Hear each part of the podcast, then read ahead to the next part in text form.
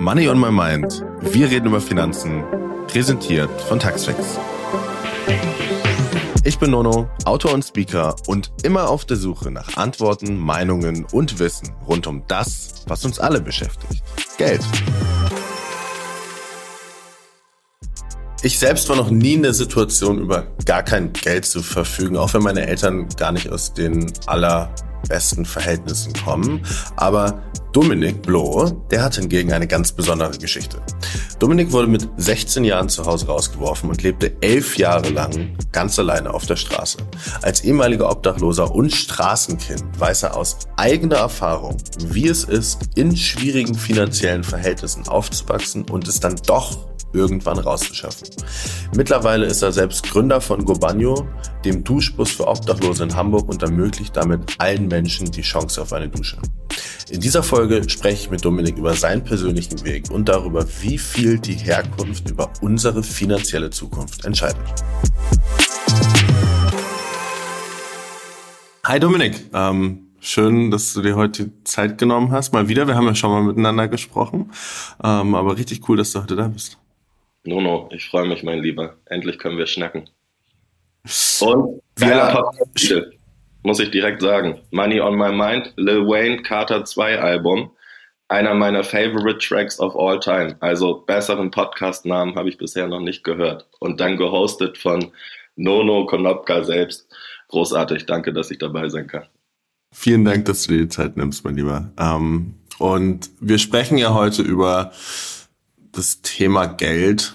Ähm, und wir fangen immer mit einer persönlichen Frage an. Und die ist, wie bist du denn mit Geld aufgewachsen? Gar nicht.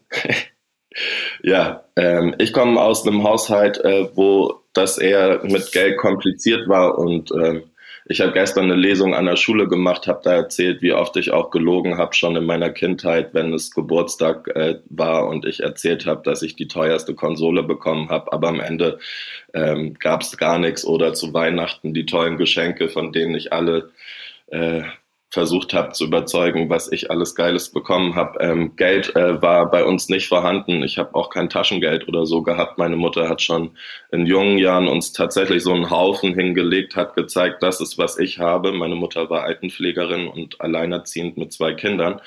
Hat gesagt, wir wohnen in Hamburg. Ähm, die Hälfte dieses Haufens hat sie schon zur Seite geschoben, hat gesagt, das ist nur die Miete, das ist der Rest, den haben wir zu dritt für einen Monat. Dann hat sie das in vier kleine Häufchen gemacht, hat gesagt, das ist das Geld für jede Woche. Und dann hat sie noch einen kleineren Mini-Mini-Haufen, wo sehr viele roter Köpfermünzen dabei waren, gemacht und gesagt, das ist das Geld, was wir für jeden Tag haben. Und insofern habe ich schon quasi mit äh, zehn Jahren verstanden, dass äh, bei uns das Thema Geld ähm, Richtung Existenzminimum geht. Also ist deine Mama auf jeden Fall sehr offen damit dann umgegangen.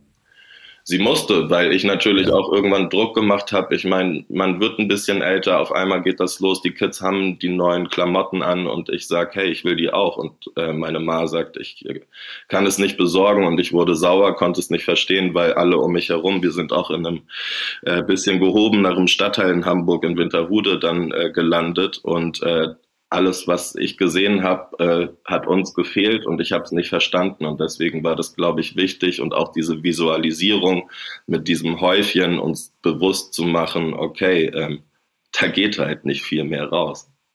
Und von da an konnte ich meine Klamotten auch von anderen auftragen und hatte das ein bisschen mehr verstehen können, warum ich das tun muss. Du hast gerade angesprochen, dass in der Schule Weihnachten du dann äh, von der Konsole gesprochen hast. Das heißt, in der Schule hat man dann auch gemerkt, ähm, also diesen den finanziellen sozusagen Unterschied dann auch gemerkt, dass man anders behandelt wurde, wenn man nicht die neuen Sneaker hatte nach dem Motto, oder was meinst du? Safe. Ich würde sagen, das ging mit zwölf los. Ich meine, davor war man wirklich Kind und alles, was mir gereicht hat, war irgendwie eine Naschi-Tüte, um glücklich zu sein. Aber mit dem Teenageralter ging dann das los und man guckt auf einmal, man vergleicht und man äh, sieht aber die Dinge auch anders. Natürlich habe ich davor nicht darauf geachtet, ob jemand ein Auto oder zwei Autos hat, aber auf einmal war so, wieso haben die alle zwei Autos und wir haben gar keins? Wieso erzählen die eigentlich dreimal im Jahr von ihren Urlauben und äh, wir sind im Stadtpark unterwegs in den Sommerferien.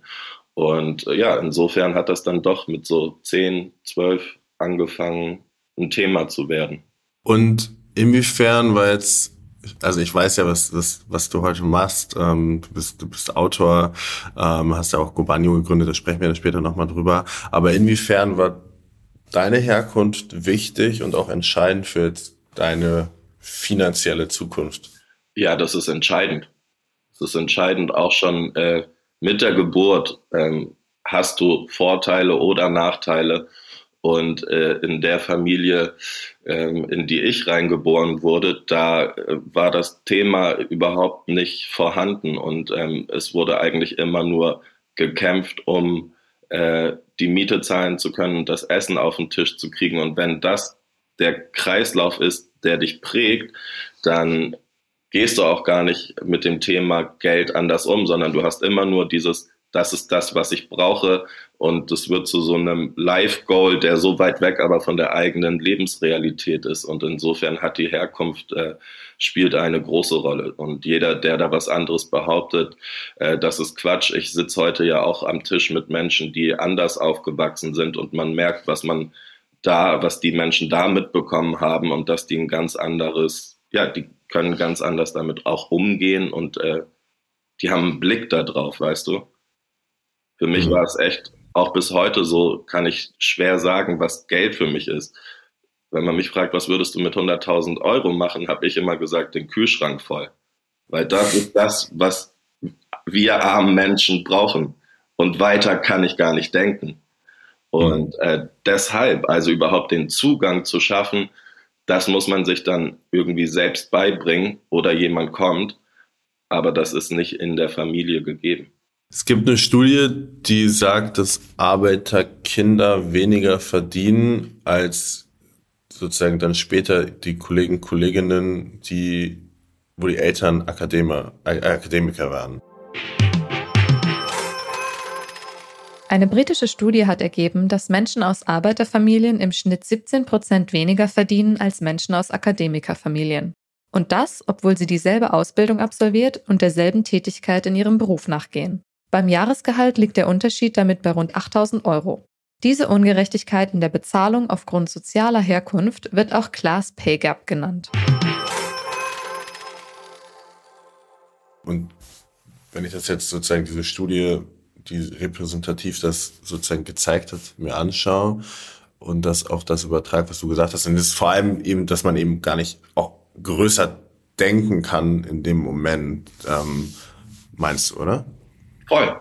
Als ich mein erstes echtes Geld hatte, da habe ich mir eine Flasche Rum gekauft. Eine Hennessy-Flasche. Weil für mich war Reichtum, ey, diese Hennessy-Flasche für 35 Euro, das ist für mich Reichtum. Das ist für mich hm. Vermögen sein. Das ist dieses, das ist nur ein Sprung. Das ist ein Griff und das bedeutet nichts. Und äh, da merke ich dann heute in vielen Gesprächen, dass äh, Menschen, die auch schon mit äh, Geld und dem Thema Finanzen und Wirtschaft aufgewachsen sind, äh, die können sich ganz anders aufstellen. Ja, wenn die 10.000 haben, dann denken die nicht an den Kühlschrank voll machen, sondern die haben gelernt, ah, ich investiere zum Beispiel. Sachen, die äh, wir uns alle beibringen müssen. Und ich wünsche mir so sehr, finanzielle Freiheit ist ein Weg auch Menschen aus der Armut zu bringen und die nächsten Generationen nicht in dieser Armut aufwachsen zu lassen. Und ich bin mir ganz sicher, ich versuche es mir auch beizubringen seit zehn Jahren und mache meine Schritte, dass das förderlich ist. Und ja, die Herkunft ist entscheidend, aber mit dem Erwachsenwerden und möglichen Chancen, wie du oder ich sie ja auch haben, ähm, kann man sich weiterentwickeln. Und dann ist es wichtig, äh, sich das Thema wirklich anzunehmen und zu sagen, ich will verstehen, wie Wirtschaft funktioniert, äh, wie dieses Finanzsystem aufgestellt ist und äh, wie Geld funktioniert. Weil in meinem. Leben gab es auch immer nur Bargeld. Weißt du, Sparen und Bargeld. Sparbuch und Bargeld, ja. ja. So, ich wünschte mir, arme Menschen wüssten, was ein MSCI World ist oder was eine Kapitaltransaktionssteuer ist oder weißt du genau solche Sachen. Ich sitze neulich mit Marlene Engelhorn, die Erbin von der BASF, einer der reichsten Menschen auf dieser Erde, Erde äh, Familien. so, du musst verstehen, was eine Erbschaftssteuer ist. Du musst verstehen, wie groß das hier alles ist und dann auch verstehst du die Umverteilung und wie das Ganze tatsächlich aufgebaut ist. Und ich glaube, da müssen wir noch ganz viel arbeiten. Und ich zum Beispiel habe mir hier eure Folge mit Probst angehört. Ähm, ich halte sehr viel von diesen Mikrokrediten. Ähm, und ich glaube auch, dass wir hier noch ganz viele Social Entrepreneure haben, die gar nicht wissen, dass sie Social Entrepreneure sind, weil das ja auch wieder sehr privilegiert und hochschwellig angelegt ist. Ja, hundertprozentig. Wenn wir jetzt so ein bisschen uns nochmal deine persönliche Geschichte anschauen, dann bist du ja mit ungefähr 16 auf, hast du angefangen auf der Straße zu leben, immer mal wieder und dann auch für eine sehr lange Zeit. Ähm, magst du mir vielleicht erst einmal, das hast du natürlich schon sehr oft erzählt, aber magst du mir nochmal in ein paar Sätzen genau erzählen, wie ist es dazu gekommen und was waren so die ersten Gedanken und vielleicht auch da ganz explizit aufs Thema Geld bezogen? Ja, ähm, meine Ma konnte irgendwann den Druck nicht mehr standhalten, das zu gewährleisten, für beide Kids da zu sein und das Geld zu verdienen als alleinerziehende Frau, hat einen Burnout erlitten. Ja, also auch die Säule Kapitalismus, in der man immer funktionieren soll, ähm, hat sie quasi so ausgebrannt, dass sie ihre Arbeit nicht mehr machen konnte, den sozialen Beruf, den sie sich entschieden hat auszuüben, weil sie anderen helfen wollte.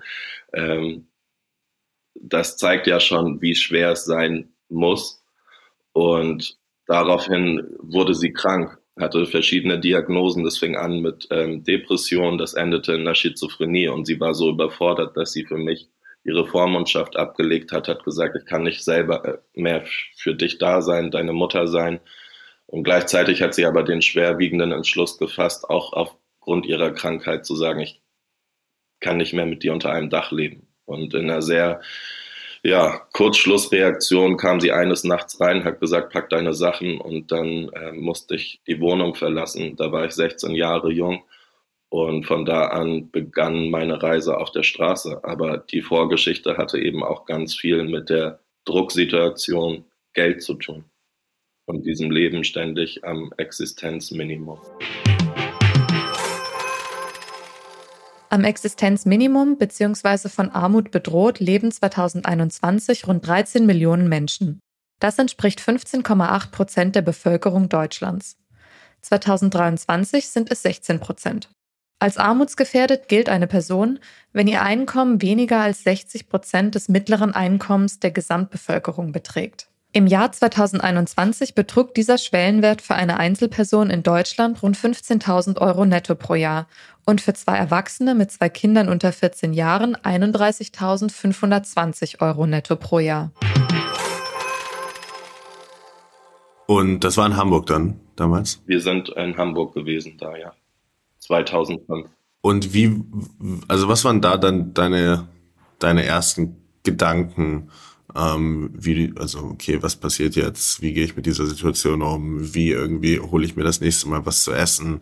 Ähm, also wie sah so der die ersten Gedanken aus und dann vielleicht auch, als sich diese allerersten Gedanken gelegt haben, der Alltag danach? Ja, Geld war erstmal gar nicht in meinem Kopf, weil, also wie gesagt, äh, Geld hatte ich eh nicht so viel in den Taschen, auch davor nicht.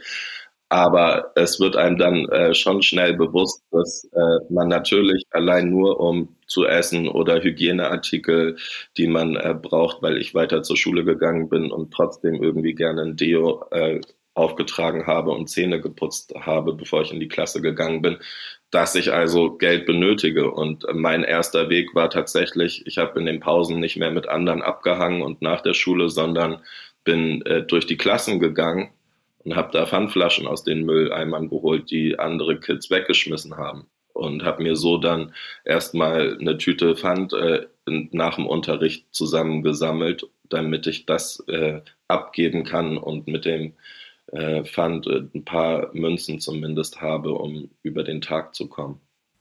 Hm. Und ähm, wie ging das dann weiter? Ja, ich habe schnell verstanden, dass äh, äh, Pfandflaschen sammeln äh, ist sehr anstrengend und nicht sehr lukratives Geschäft tatsächlich. Äh, also größere Anschaffungen kann man damit nicht machen. Und es ist natürlich auch nicht allgegenwärtig. Und die Straße bedeutet tatsächlich absolute Armut. Ja. Also das ist auch nochmal was anderes als Armut. Es ist eine absolute Armut und man ist dann auch auf die Hilfe von anderen angewiesen. Und das war dann für mich auch der Moment, dass, dass ich meinen Becher auf die Straße gestellt habe, mich hingesetzt habe und gebettelt habe. Was ich auch aber nicht immer geschafft habe. Und äh, mit den Jahren habe ich äh, auch immer das als schwieriger empfunden. Die Scham war so hoch und ich hatte immer noch natürlich Stolz und Ego, äh, mich da klein zu machen. Und dann passiert auch was Schreckliches, was, äh, glaube ich, auch jeder, der Armut kennt, der weiß, was schnelles Geld bedeutet. Und schnelles Geld machen ist nie gut.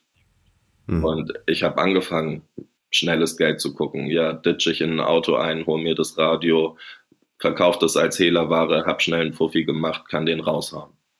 Aber mit der Zeit habe ich natürlich gelernt, dass das nochmal ein anderer Teufelskreis ist, dieses Beschaffen, Ausgeben, ähm, das zu nichts führt, äh, eher in die falsche Richtung.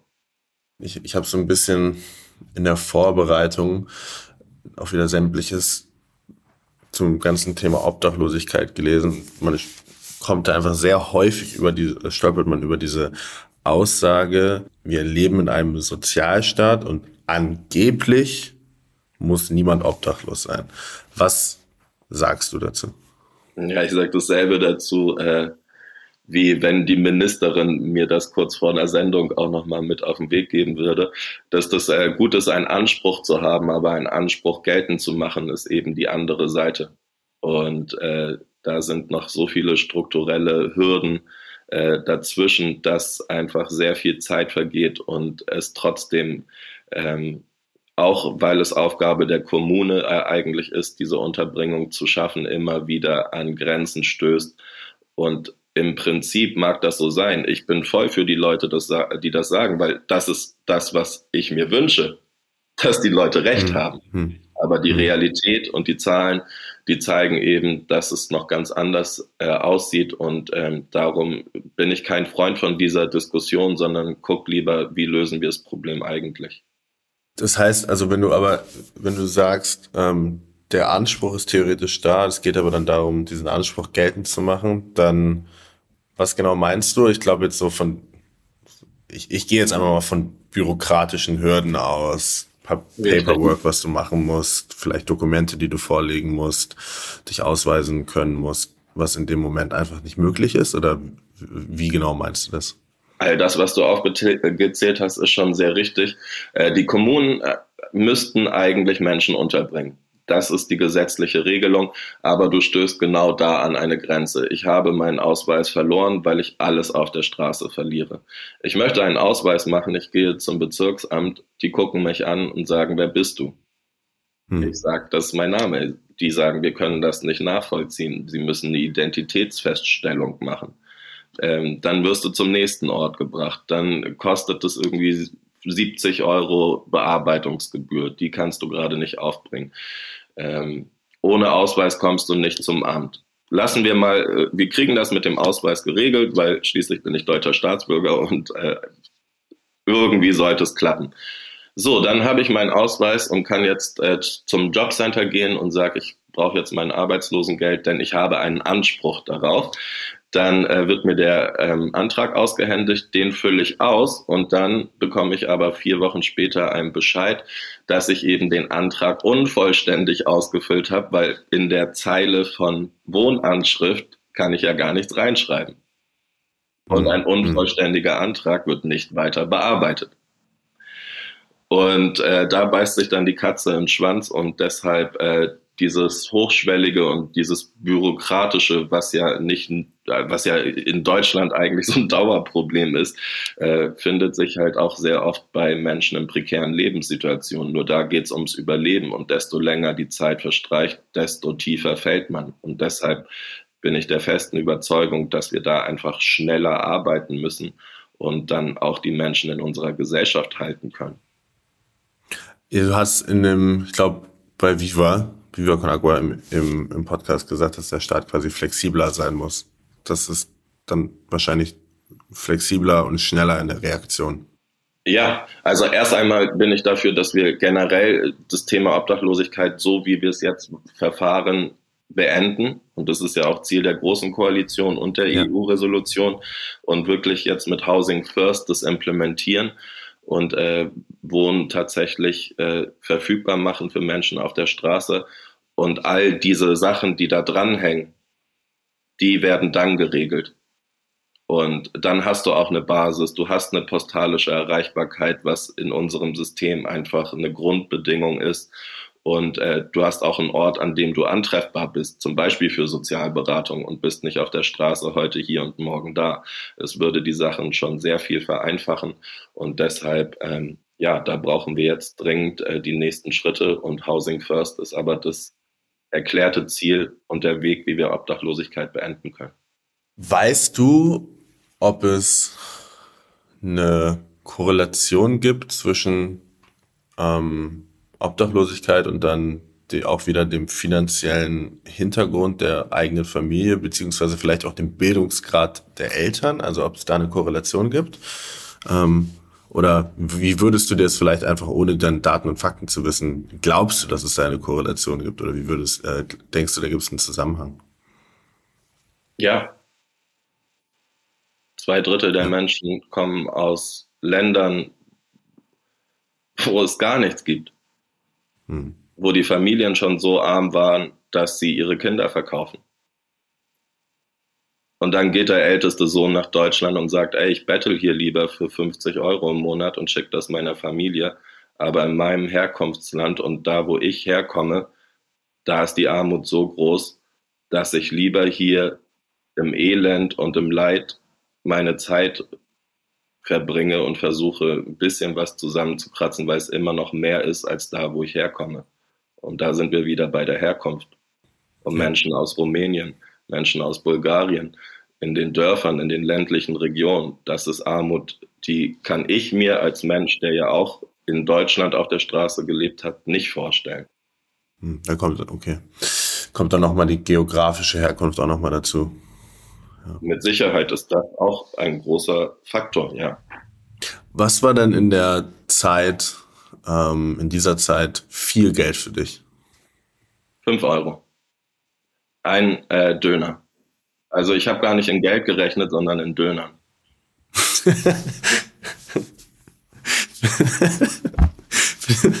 Finde ich gut. Und das, Essen ist so elementar für mich gewesen, weil wenn ich hungrig war, das hat mich echt manchmal in den Wahnsinn getrieben. Ja, und das hat mich so gestresst. Und ähm, ich hatte auch irgendwann die Routine, dass ich nur noch einmal esse und zwar nachts, dass ich, wenn ich am Tag irgendwie Probleme kriege, ich mich auf was freuen kann, was später noch kommt. Und ich habe mhm. den Tag dann genutzt, um äh, mir das Geld zu sammeln. Und dann war es so 21, 22 Uhr und dann hatte ich meine 5, 6, 7 Euro zusammen. Und dann habe ich mir noch meinen Döner geholt und mein Getränk dazu. Und dann hatte ich zumindest zum Abendessen so einen kurzen Moment von Relief und oh, jetzt kann ich hier den ganzen abgefuckten Tag einmal rauslassen und freue mich auf mein Essen. Und insofern, ähm, ja, 5 Euro haben mich damals glücklich gemacht und waren schon sehr viel Geld für mich. Wie hat sich das geändert? Wenn ich dich heute fragt, was ist jetzt viel Geld für dich? Ja, es ist krass, ne? Also es verändert sich. Ich sitze irgendwie bei Globalkonzernen und verhandle Deals, wo es um Millionen geht. Ähm, Zahlen sind irgendwie sehr surreal geworden. Ähm, zumindest auf der Business-Ebene mit ganz Sicherheit und auf privater Ebene ist es auch so, dass ich merke, das hängen mal zwei Nullen dran, das ist so das, was man heute so normal macht. Und ja, ich kann es dir nicht sagen. Ich glaube, eine Million finde ich heute nicht mehr viel. Hm. Hm. Weiß ich da, ja. Okay. Auch wenn ich sie ähm, absolut nicht habe. ähm, wenn wir uns jetzt deine persönliche Geschichte weiter anschauen, wie bist du dann daraus gekommen aus dem Kreis? Aus dem Durch einen reichen Menschen. Bobby de Kaiser auch noch? Ja, Bobby hat mich von der Straße geholt. Bobby de Kaiser ist ein ehemaliger Fußballprofi und Möbelmogul. Ähm, hat mit Dedon eine Möbelluxusmarke äh, aufgebaut und verkauft und ähm, hat auch sehr viel Cooles in seinem Leben gemacht. Seine jetzige Frau, habe ich gestern erst erfahren, ist die Ex-Frau von Richard Gere. Ähm, und ich glaube, Richard Gere ist ein cooler Typ. Das heißt, ähm, wenn man ähm, so tolle Menschen in seinem Leben hat, äh, dann ist man auch ein cooler Mensch und äh, genauso war er damals zu mir. Wir haben uns getroffen, als er geholfen hat, ähm, auch Geflüchteten zu supporten und da haben wir äh, uns quasi oder da sind wir uns begegnet und er hat gesagt, krass, was du machst und dass du selber nichts hast. Ich habe ein bisschen mehr, möchte dir auf die Beine helfen. Hat mir tatsächlich eine Wohnung besorgt, ein Jahr meine Miete bezahlt. Und das ist das Housing First Prinzip. Und man sieht, was daraus äh, resultiert ist. Also wenn man die Chance bekommt, dann bewegt sich auch wieder was. Grüße an Wann war das? 2015. Ich bin jetzt vor einer Woche, vor sieben Jahren von der Straße gekommen. Und das Buch, wann kam das Buch? Ein Jahr später. Ähm, ich hatte dann die Gelegenheit, das, zu, das Manuskript zu schreiben und dem Verlag zu geben. Die fanden das gut. Und gleichzeitig ist es so, die halten dir einen Vertrag hin, ja, sagen, das ist ein Standardvertrag in der Branche. Und ich bin in der Not. Jemand bietet mir an, meine Wörter zu veröffentlichen. Für viele Schreiber ist das ein Traum. Und natürlich setze ich meine Unterschrift darunter. Jetzt, fünf Jahre später, denke ich mir, wie kann ich mein geistiges Eigentum für fünf Prozent Anteil weggeben? Wie funktioniert sowas? Und da sehe ich auch immer, dass KünstlerInnen haben wenig Unternehmertum in sich. Weil wenn das ein Standard-Branchenvertrag ist, bedeutet das, dass den viele Leute unterschreiben. Und äh, ich sehe da auf jeden Fall auch äh, in diesem Spiel Buchbranche äh, krasse Missstände. Ich meine, Hardcover-Buch bei mir kostet 20 Euro, kaufst du es bei Amazon, krieg Amazon 10 Euro. Ich krieg 50 Cent. Mhm. wo, wo ist der Deal? Und ich bin sehr glücklich darüber. Ich meine, am Ende hat es äh, für mich die Türen aufgemacht und mir ein neues Leben äh, ermöglicht. Aber ich muss ja weiterdenken und ich denke auch an alle anderen, die das machen. Und du hast ja auch sehr viele AutorInnen zu Gast. Ich war letztes Jahr bei der Lit Cologne und wie ihr schon richtig sagt, äh, im Grunde spricht man nicht übers Geld. Ich habe mich aber da an den Tisch gesetzt, habe das mal angesprochen und plötzlich war es still und zwei Minuten später war voll die angeregte Diskussion, weil alle froh waren, das endlich mal sagen zu können. Weil man möchte ja auch diesen Glamour halten, diesen, oh, ich bin Autor, ich bin Bestseller, da ist dieser rote Aufkleber. Aber dass wir im Grunde alle nichts verdienen daran, das erzählt keiner. Wenn wir nicht die Lesungen hätten und die anderen Termine um uns herum, dann ist es in der Tat brotlose Kunst.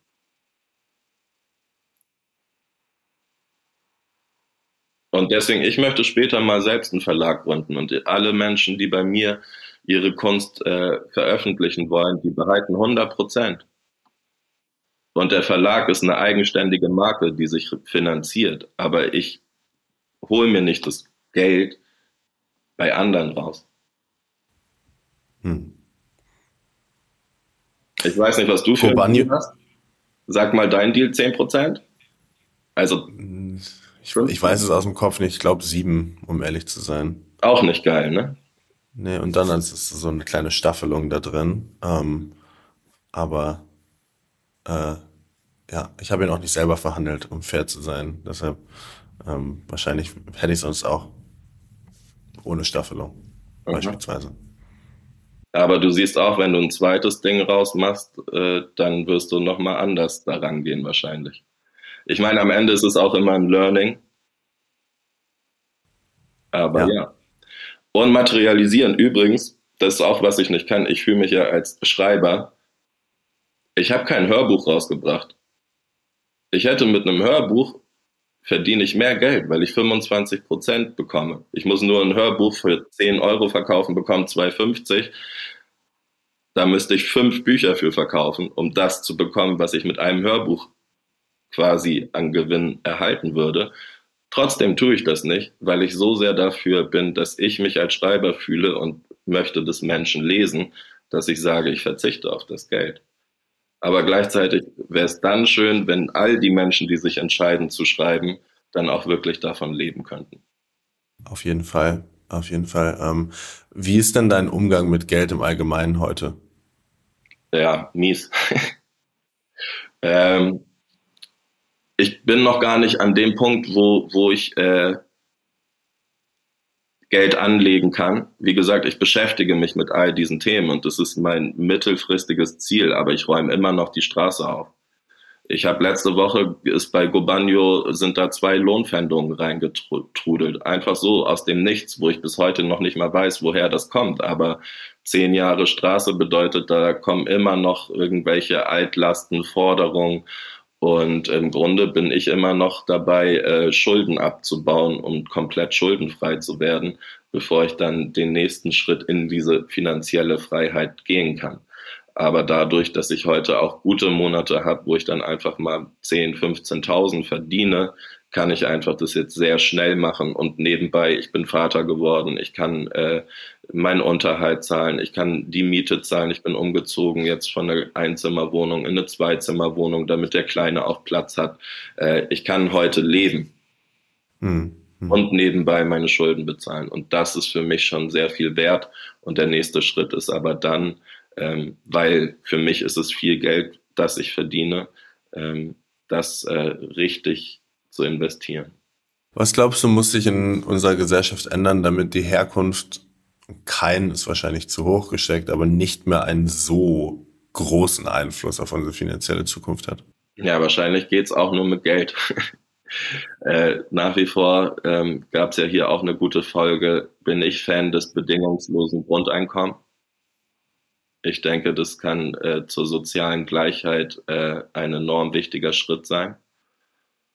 Zum anderen bin ich dafür, dass äh, das Teil der Bildung auch in den Institutionen verankert ist. Ich komme vom Wirtschaftsgymnasium. Allein das hat mir in meinem späteren Leben, merke ich jetzt, so ein paar Sachen gegeben, die andere nicht haben, ähm, was einfach wirklich nützlich ist. Und äh, das würde ich mir wünschen, dass ich meine, Cash rules everything around me.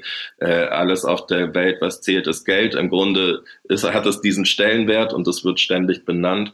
Aber dann muss man das eigentlich auch von klein an beibringen.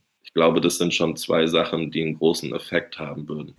Wahrscheinlich ja auch dann, weil wenn man es in der Schule lernen würde, also nehmen wir jetzt wieder das Beispiel, man kommt aus einer, man hat eine Herkunft, wo ähm, entweder vielleicht der Bildungsgrad oder eben auch die finanzielle Bildung per se nicht so hoch ist, dann hat man eben eine andere Möglichkeit, es irgendwo anders zu lernen.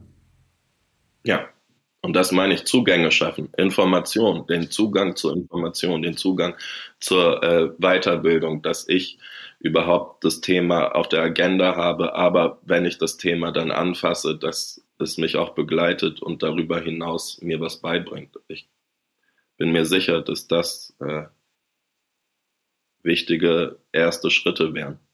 Wenn man dich jetzt kennenlernt ohne deine Geschichte und dann ähm, erfährt jemand deine Geschichte, später wirst du dann anders behandelt oder wie, wie nimmst du das wahr? Sowohl als auch. Ähm, ich werde, äh, glaube ich, ganz oft äh, können die Leute das gar nicht glauben, was mir wieder zeigt, was für ein verschrobenes Bild da ist. Ähm, der kann sich doch voll gut artikulieren, äh, der ist doch eigentlich äh, ganz pfiffig im Kopf. Wie kann denn so einer obdachlos werden? Also wo man schon wieder sieht, was dann die Menschen von den Menschen halten, die auf der Straße sind, äh, scheinen ja für die dann oft auch dumm zu sein oder solche Sachen. Und äh, da spüre ich einfach sehr oft die Vorurteile aber die dann auch in dem gleichen Moment geknackt werden können. Und das ist ja der wichtige Punkt, weil da kannst du dann ansetzen und kannst jemanden Denkanstoß geben, dass er äh, in eben eine andere Richtung denkt, sich verhält oder handelt. Und insofern nutze ich das. Und immer mehr aber merke ich, dass äh, ich auch für mich das langsam auserzählt haben möchte. Ja, ich gehe immer noch in Talkshows und die erste Line ist der ehemalige Obdachlose und Autor und Gobanio kommen vielleicht gar nicht dran. Ja, aber es sind halt sieben Jahre umgegangen und ich habe mich entwickelt und ich habe heute ein an, anderes Leben. Und ja, ich bin der ehemalige Obdachlose, aber heute bin ich eben auch Autor, heute bin ich auch Unternehmer, heute bin ich Vater. Und ich finde, wenn man die Sachen dazu spricht, dann ist es mich als Ganzes darstellen. Ansonsten, ja, es ist sehr oft zu plakativ. Weil wir da jetzt nicht so doll drüber gesprochen haben, magst du mir noch mal ähm, ganz kurz etwas zu Gobanyo erzählen? wann, also vielleicht auch auf der, auf der, auf der, auf der Timeline, wann ist dir diese Idee gekommen? Wie wurde es umgesetzt und welche Rolle hat auch Geld da wieder gespielt? Gobanio ist äh, der Name des Unternehmens, heißt übersetzt mobiles Badezimmer ist der Duschbus für Menschen auf der Straße in Hamburg. Und äh, das bedeutet Zugang zu sanitären Anlagen. Die Idee kam mir schon auf der Straße, weil ich gemerkt habe, ey, Waschen ist so ein großes Problem. Und äh, ich gehe hier irgendwie verloren mit Selbstwertgefühl, Selbstbewusstsein, all das hängt da dran. Wenn man äußerlich schmutzig ist, schlägt sich das wirklich aufs innere Befinden. Und das hat mir so sehr gefehlt, dass ich schon damals dachte, es wäre doch schlau, wenn es eine mobile Gelegenheit gäbe, dass es Duschen gibt, da wo wir Menschen uns auf der Straße auf, aufhalten, weil es ein menschliches Grundbedürfnis ist. Und äh, die Idee die hat sich so durchgezogen und dann bin ich von der Straße gekommen. Mit dem Buch haben sich Türen geöffnet und ähm, mir war klar, dass wenn es mir besser geht, ich versuche, was zurückzugeben für die Straße. Und dann kam dieser Duschbus und klar, ähm, als allererstes war es, wie, wie finanziert man sowas? Weil ja, kostet sehr viel Geld. In dem Fall ähm, haben das 3000 äh, Klein- und GroßspenderInnen getan, weil wir ein Crowdfunding gestartet haben und in vier Wochen unglaubliche 180.000 Euro eingesammelt haben. Das hat aber auch gerade mal dafür gereicht, den Umbau zu realisieren, denn wir haben in diesem Bus drei voll ausgestattete Badezimmer eingebaut und dass äh, andere Betriebskosten, Personalkosten, Gründung einer Rechtsform, das muss man natürlich alles noch dazu holen und dann ging das los äh, mit Fundraising, gucken, wie man sich aufstellt. Äh, wir sind für eine Transformation der Wirtschaft und deswegen haben wir auch eine G GmbH ausgewählt. Das heißt, wir sind gemeinnützig, nicht mehr hin zu Rendite und Profit, sondern zu Allgeme Allgemeinwohl und Nutzen der Gesellschaft. Das ist, äh, glaube ich, der erste große und wichtige Faktor der Entscheidungsfindung. Ja, wir wollten kein, oder ich wollte kein Startup machen, was ich hochziehe, ähm, was irgendwie einen niceen Wert bekommt und dann sitze ich bei Unilever und die sagen, ey, wir würden gern den Duschbus kaufen, noch fünf in anderen Ländern machen, können wir dir zwei Millionen geben. Und ich sage, geil, hier nimmt meine Firma und ich nehme das Cash.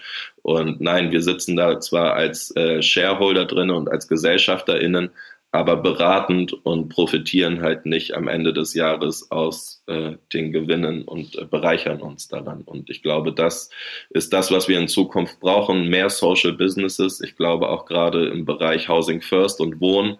Äh, für mich ist Bauen gerade ein mega großes Thema und ich kann mir auch vorstellen, dass man sozial bauen kann und dass es da Menschen draußen gibt, die sagen, okay, äh, ich kann, glaube ich, 10% äh, Rendite äh, kann ich mir mal einsparen. Ich lebe auch mit 5% Rendite und unterstütze so ein Projekt. Ja, ich glaube, dass man das auch profitabel und äh, gemeinnützig gestalten kann.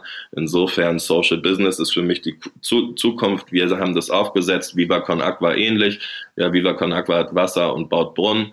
Äh, wir haben ein Duschgel, äh, das man kaufen kann, ähm, The Right to Shower. Und mit dem Duschgel können wir uns refinanzieren. Gleichzeitig ähm, kann man uns aber auch spenden oder wir nutzen Fördermöglichkeiten und verschiedene Töpfe. Aber unser Ziel ist es auch am Ende des Tages, wollen wir ein Social Business sein und uns selbst finanzieren können.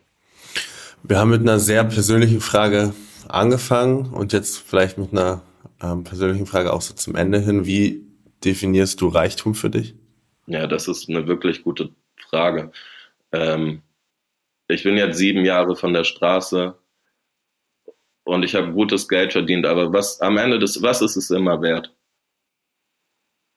So, es ist gar nicht so viel wert und wenn man es versteht, dann, dann, oder wenn man es erfährt, dann versteht man es auch. Ey, ich war mein Leben lang alleine. So, wir hatten keine große, da war meine Ma, die hat gestruggelt, meine Oma und Opa sind früh gestorben. Ähm, auf der Straße war ich einsam. Und seit sieben Jahren bin ich wieder zurück und ich habe auf einmal Freunde. Und jetzt habe ich seit 15 Monaten auch eine Familie mit einer wunderbaren Mutter und einem tollen Sohn. Und ich glaube, das ist der wahre Reichtum für mich. Menschen wieder in meinem Leben zu haben, die ich liebe und die mich lieben. Und ich freue mich auch, wenn du wieder zurückkommst in mein Leben, denn wir kennen uns auch und haben uns zwei Jahre nicht gesehen und werden gleich nochmal telefonieren. Ähm, und ich würde mich auf jeden Fall freuen, wenn wir auch wieder öfter voneinander hören und uns mal sehen. Ich bin nämlich auch oft in äh, Berlin ähm, beim Bauministerium, denn zumindest auch das äh, vielleicht noch ganz zum Abschluss. Ähm, die Bundesregierung hat von mir äh, mitbekommen und die parlamentarische Staatssekretärin aus dem Bauministerium hat sich gemeldet und ich sitze da jetzt auch mit an dem Tisch. Im Juni gibt es einen Aktionsplan und wir wollen das schaffen. In Deutschland soll wirklich kein Mensch mehr auf der Straße leben müssen. Dominik, vielen Dank für deine Zeit. Mein Herz. Und danke dir, mein Lieber. Hat Spaß gemacht. Hat sehr Spaß gemacht. Das war die Folge zum Thema, wie viel die Herkunft über unsere finanzielle Zukunft entscheidet. Ich habe heute für mich auf jeden Fall mitgenommen, dass bei der Geburt eigentlich schon entschieden wird, wie wir finanziell aufwachsen und auch welche Sicht wir auf Geld haben. Dass sich das dann aber auch ändern kann, das zeigt Dominik selbst ja sehr, sehr gut. Damals waren 5 Euro sehr, sehr viel für ihn und heute sitzt er am Tisch, wo über sehr, sehr große Geldsummen gesprochen wird. Wenn du mehr zum Thema Steuern erfahren möchtest, findest du den Link zum Taxfix-Ratgeber in den Shownotes. Und wie immer freue ich mich, wenn dir Money on My Mind gefällt und du eine Bewertung hinterlässt. Du kannst den Podcast gerne auch auf der Plattform deiner Wahl abonnieren, damit du zukünftig keine Folge mehr verpasst. Ciao und bis bald. Dieser Podcast wird produziert von Podstars bei OMR.